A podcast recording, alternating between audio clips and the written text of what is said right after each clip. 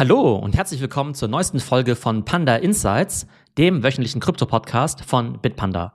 Mein Name ist Theo Pham und auch heute gibt es wieder News, Marktupdates und Education aus der Kryptowelt. Einige unserer Themen heute. Sam Bankman-Fried von FTX wurde festgenommen. Starbucks launcht sein NFT Loyalty Program und wir erfahren, was es mit Kryptoindizes auf sich hat.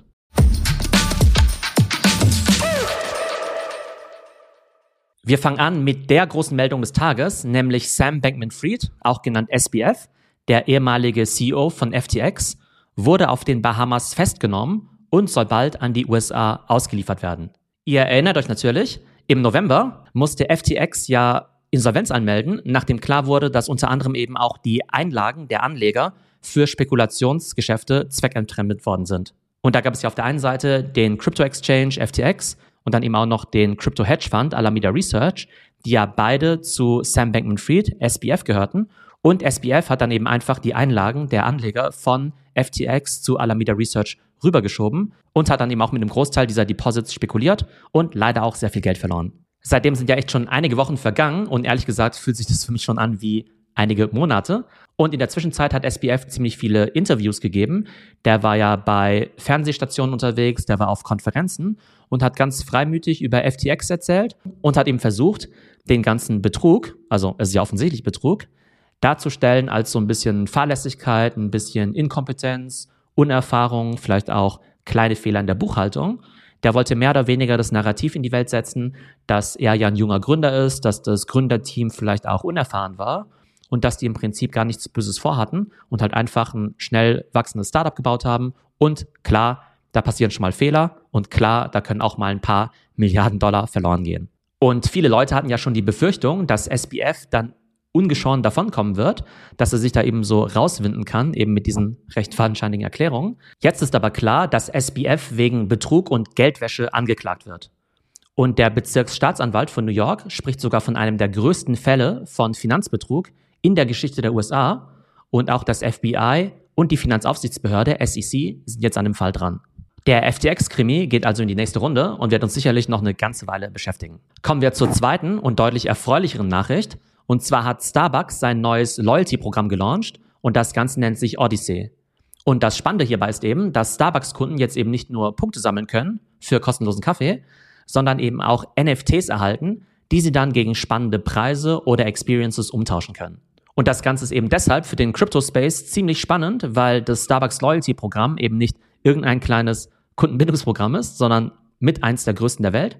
Und wenn Starbucks eben der Meinung ist, dass das Einbinden von Kryptotoken und von NFTs eben der nächste große Schritt in der Evolution von Loyalty-Programmen ist, dann hat das sicherlich auch eine extreme Signalwirkung für alle anderen großen Brands, die sich mit dem Thema Loyalty beschäftigen. Und auf jeden Fall ein sehr gutes weiteres Beispiel für die Adoption von Web3 und Blockchain von großen internationalen Brands. Wie funktioniert das Ganze jetzt? Also Starbucks-Kunden erhalten jetzt eben NFTs, wenn sie sogenannte Journeys abgeschlossen haben. Und eine Journey kann zum Beispiel sein, dass man einen neuen Store besucht, dass man einen neuen Drink ausprobiert hat, den man vielleicht vorher noch nie getestet hat. Oder dass man sich vielleicht auch bestimmte Content Pieces von Starbucks anschaut, also zum Beispiel über die Geschichte von Starbucks oder auch wie der ganze Kaffee produziert wird. Und für jede dieser Aktivitäten kann man dann eben Punkte sammeln und für diese Punkte bekommt man dann eben NFTs, die man dann wiederum gegen Rewards umtauschen kann. Und diese Rewards können ganz banal sein, so wie ein kostenloser Kaffee. Das kann aber auch sein, eine kostenlose Barista-Schulung in einem Starbucks-Store oder, wenn man ganz viele Punkte gesammelt hat, vielleicht sogar eine Reise nach Costa Rica auf eine Kaffeefarm von Starbucks. Und die Tatsache, dass diese Punkte und Rewards eben NFTs sind, hat eben den Vorteil, dass man das Ganze eben auch handeln kann. Und es wird eben auf der Starbucks Odyssey Plattform auch einen Marketplace geben, auf dem die Kunden eben ihre Punkte oder auch Rewards eben tauschen und kaufen und verkaufen können. Und dieser Marketplace wird von Nifty Gateway betrieben. Und Nifty Gateway ist ja einer der größeren NFT-Marketplaces, vor allem für den Bereich Kunst. Spannend ist eben auch, dass Starbucks hier auf Polygon setzt. Und Polygon ist ja eine sogenannte Scaling Solution oder Sidechain für die Ethereum Blockchain, die eben schnelle und günstige Transaktionen ermöglicht. Und das ist natürlich vor allem für große Brands extrem wichtig, weil die wollen den Massenmarkt ansprechen. Und deshalb muss das Ganze natürlich so einfach und frictionless wie möglich sein. Und auch andere große Brands wie Adidas, Meta, Disney oder Reddit setzen auf die Polygon-Technologie. Und es gibt eine weitere Nachricht, die ganz stark zeigt, dass einfach immer mehr Leute Krypto nutzen. Und zwar hat JP Morgan jetzt eine Studie rausgegeben, laut der in den USA 13 Prozent der Bevölkerung eben in Krypto investiert haben. Das sind 43 Millionen Leute. Also ich finde, 13 Prozent ist natürlich schon beachtlich, aber ich finde einfach die reine Masse von 43 Millionen Leuten in den USA ist wirklich unglaublich. Also tatsächlich höher, als ich mir das vorgestellt habe. Aber auch im deutschsprachigen Raum ist Krypto schon ziemlich weit verbreitet.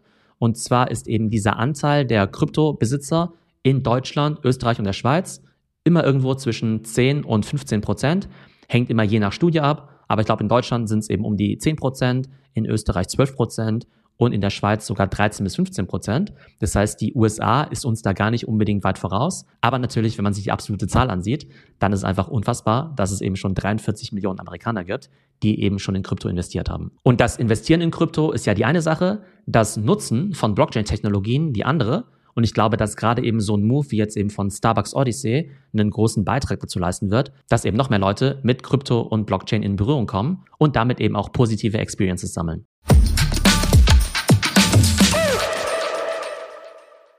Kommen wir jetzt zum Marktupdate. Und zwar gibt es da erfreuliche Nachrichten bei Bitcoin und Ethereum.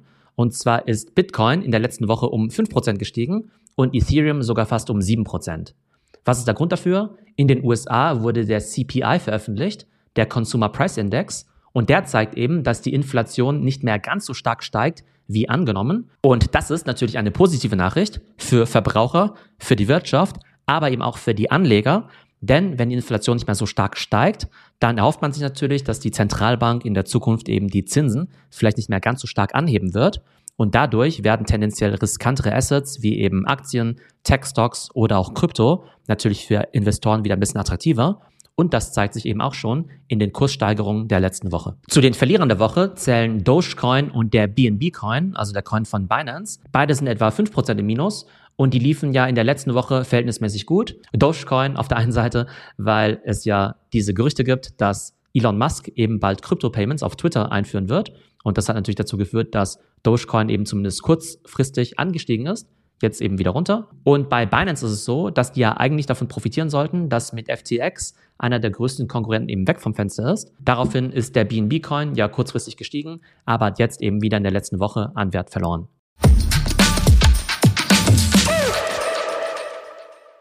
Und weiter geht es mit unserem Education-Segment.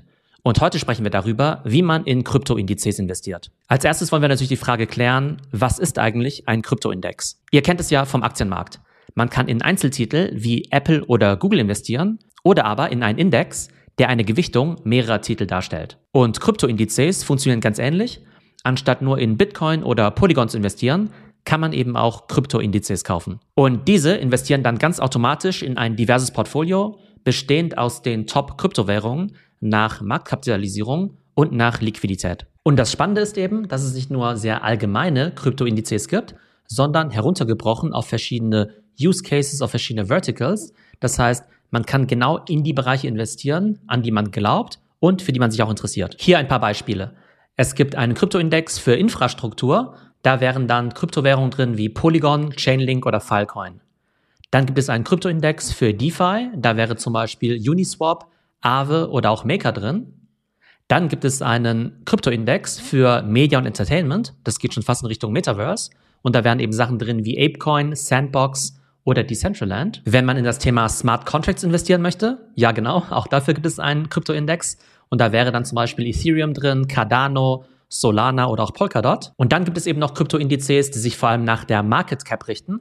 Wenn man zum Beispiel nur in die Top 5 Kryptowährungen investieren möchte, dann wären das natürlich die alten Bekannten Bitcoin, Ethereum oder auch BNB. Und wenn man eben sagt, ich möchte auch in die Top 10 oder Top 25 Kryptowährungen investieren, dann wären eben noch Kryptowährungen wie Dogecoin oder auch Polygon mit dabei. Was sind jetzt die Vorteile von so einem Kryptoindex? Man muss eben nicht alle Coins selber recherchieren, sondern kann eben auch von der Entwicklung des gesamten Index profitieren, anstatt alles auf eine oder einige wenige Kryptowährungen zu setzen. Was sind die Nachteile? Wenn man natürlich die Zeit und auch das Interesse hat, dann macht es vielen Leuten einfach mehr Spaß, selbst eigene Coins zu recherchieren und dann eben auch in Einzelcoins zu investieren. Und wenn diese Coins dann natürlich durch die Decke gehen, dann ist der Return potenziell höher als bei einem Index, aber das Risiko natürlich auch. Auf jeden Fall sind Kryptoindizes ein weiteres spannendes Investment-Tool, das man sich mal näher anschauen kann. So, das war unsere heutige Ausgabe von Panda Insights. Kurz die Zusammenfassung. Sam Bankman-Fried ist jetzt im Gefängnis auf den Bahamas. Starbucks launcht jetzt sein NFT-Loyalty-Programm. 43 Millionen Amerikaner besitzen Krypto. Bitcoin und Ethereum sind die Aufsteiger der Woche. BNB und Dogecoin sind die Absteiger. Und wir haben gelernt, was es mit Krypto-Indizes auf sich hat. Ich hoffe, euch hat die Folge gefallen und bis zum nächsten Mal. Und ganz wichtig noch unser Disclaimer. Die vergangenen Wertentwicklungen geben keinen Hinweis auf zukünftige Ergebnisse und die Inhalte des Podcasts stellen weder eine Anlageberatung noch ein Angebot oder eine Aufforderung zum Kauf von digitalen Assets dar. Investieren birgt Risiken. Vor dem Abschluss einer Transaktion sollten stets eigene Recherchen durchgeführt werden. Bitpanda Stocks ermöglicht das Investieren in Teilaktien. Teilaktien werden in Europa über einen Derivatsvertrag ermöglicht, der die zugrunde liegenden Aktien oder ETFs abbildet. Weitere Informationen sind im Prospekt und den Prips Kits auf bitpanda.com abrufbar. Für weitere Informationen zu den Bitpanda Kryptoindizes sowie einer detaillierten Beschreibung des Produkts, dem Emittenten und den Risiken kannst du den Prospekt auf bitpanda.com runterladen, lesen und analysieren. Nicht alle Produkte sind in allen Ländern verfügbar.